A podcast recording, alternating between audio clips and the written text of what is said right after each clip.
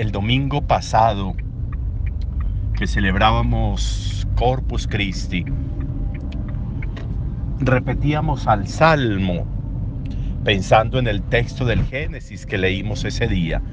Repetíamos al Salmo, tú eres sacerdote eterno según el rito de Melquisedec. Y pensábamos en lo que significaba ese sacrificio de Melquisedec. Y pensábamos en, en Jesús como ese sumo y eterno sacerdote, como ese sacerdocio eterno. Y es importante que nosotros meditemos hoy en torno a esto para poder entender lo que va a significar la fiesta de hoy, la fiesta de Jesucristo, sumo y eterno sacerdote. Cuando, cuando bautizamos a los niños, cuando hemos sido bautizados en esta fe nuestra, al ungir al niño con el crisma, a Jesús le decimos Cristo, porque Jesús fue crismado, fue ungido por Dios. Al ungir a los niños con el crisma y al ungirnos a nosotros nos dijeron que éramos ungidos por Dios para ser sacerdotes, profetas y reyes. Sacerdotes, profetas y reyes. Hay sacerdocio en nosotros. Hay un sacerdocio bautismal que tenemos todos todos los que creemos en Dios por Jesús, participamos del sacerdocio de Jesús por ese bautismo. ¿Qué significa ser sacerdote? Sacerdote es aquel que está en capacidad de estar en la en el momento de la relación entre los hombres y Dios. Está en capacidad de ofrecer por él y por los demás los sacrificios. Es quien ora ante Dios, es quien ofrece el sacrificio ante Dios. Dios es digno de alabanza, Dios es digno de sacrificio. A Dios se le ofrecen sacrificios. En el Antiguo Testamento lo hacían por medio de los animalitos, en el Nuevo Testamento lo hacemos por medio de Jesús.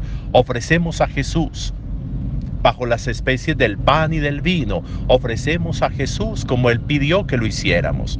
Hagan esto en memoria mía. Por eso sacerdote es aquel que está entre los hombres y Dios, con capacidad de ofrenda, con capacidad de ofertorio, con capacidad de ofrendar a Dios, para rendirle culto, honor y alabanza a Dios. Por eso nuestros templos tienen altares. Hay templos de muchas confesiones cristianas y de, y de muchas religiones que no tienen un altar. Nosotros tenemos un altar en la parte fundamental del templo, porque el altar es el lugar de la ofrenda porque el altar es el lugar del sacrificio, porque el altar es el lugar del sacerdote que ofrece, que ofrenda, que entrega. Ese ejercicio de ofrenda, ese ejercicio de sacrificio, es el que hoy celebramos. Tenemos un sacerdote que se ofrece y ofrece por nosotros. Tenemos un sacerdote que es para siempre según el rito de Melquisedec, porque también como Melquisedec, este sacerdote ofreció pan y vino, Jesús de Nazaret, ofreció pan y vino, con la diferencia de que el pan era su cuerpo y el vino era su sangre. Por eso hay una cosa muy importante, muy bonita, cuando celebramos hoy a Jesucristo sumo y eterno sacerdote Celebramos que en Jesús se dan los tres elementos del sacrificio. ¿Qué se necesita para un sacrificio? Se necesita un altar, se necesita una ofrenda, una víctima, y se necesita quien ofrezca, es decir, un sacerdote.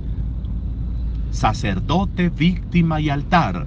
Jesús es sacerdote. Jesús es víctima porque él mismo se ofrece. Y Jesús es altar porque en él se ofrece todo.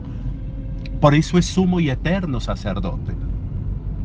Hoy tendríamos nosotros que hacer unas reflexiones importantes. La primera es si yo valoro mi sacerdocio, mi sacerdocio bautismal.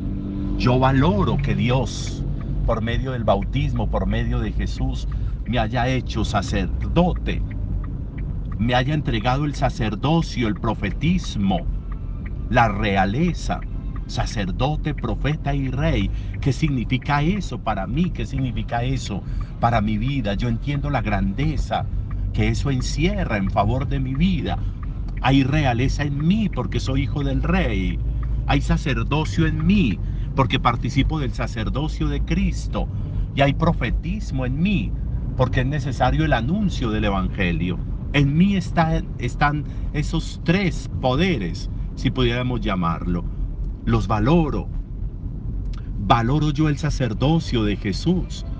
Yo entiendo este misterio sublime de un Jesús que se ha hecho Eucaristía, que se ha hecho comida y que se ha hecho sacerdote y se ha hecho altar para ofrecerse por mí Valoro la mediación de Jesús ante el Padre. Me acerco a Jesús, me acerco a su realeza sacerdotal. Participo de esa mediación de Jesús. ¿Cómo es mi cercanía con Jesús? ¿Cómo es mi diálogo con Jesús? ¿Cómo es mi ofrecimiento junto a Jesús? Interesante meditarlo.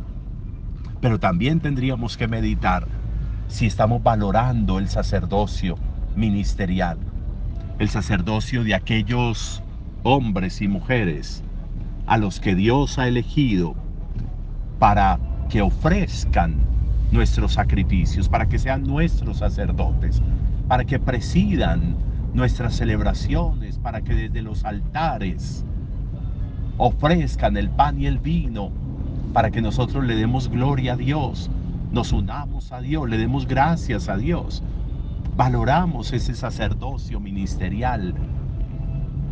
Reflexiones que yo creo que son muy importantes para este día de Jesucristo sumo y eterno sacerdote. Un buen día para todos.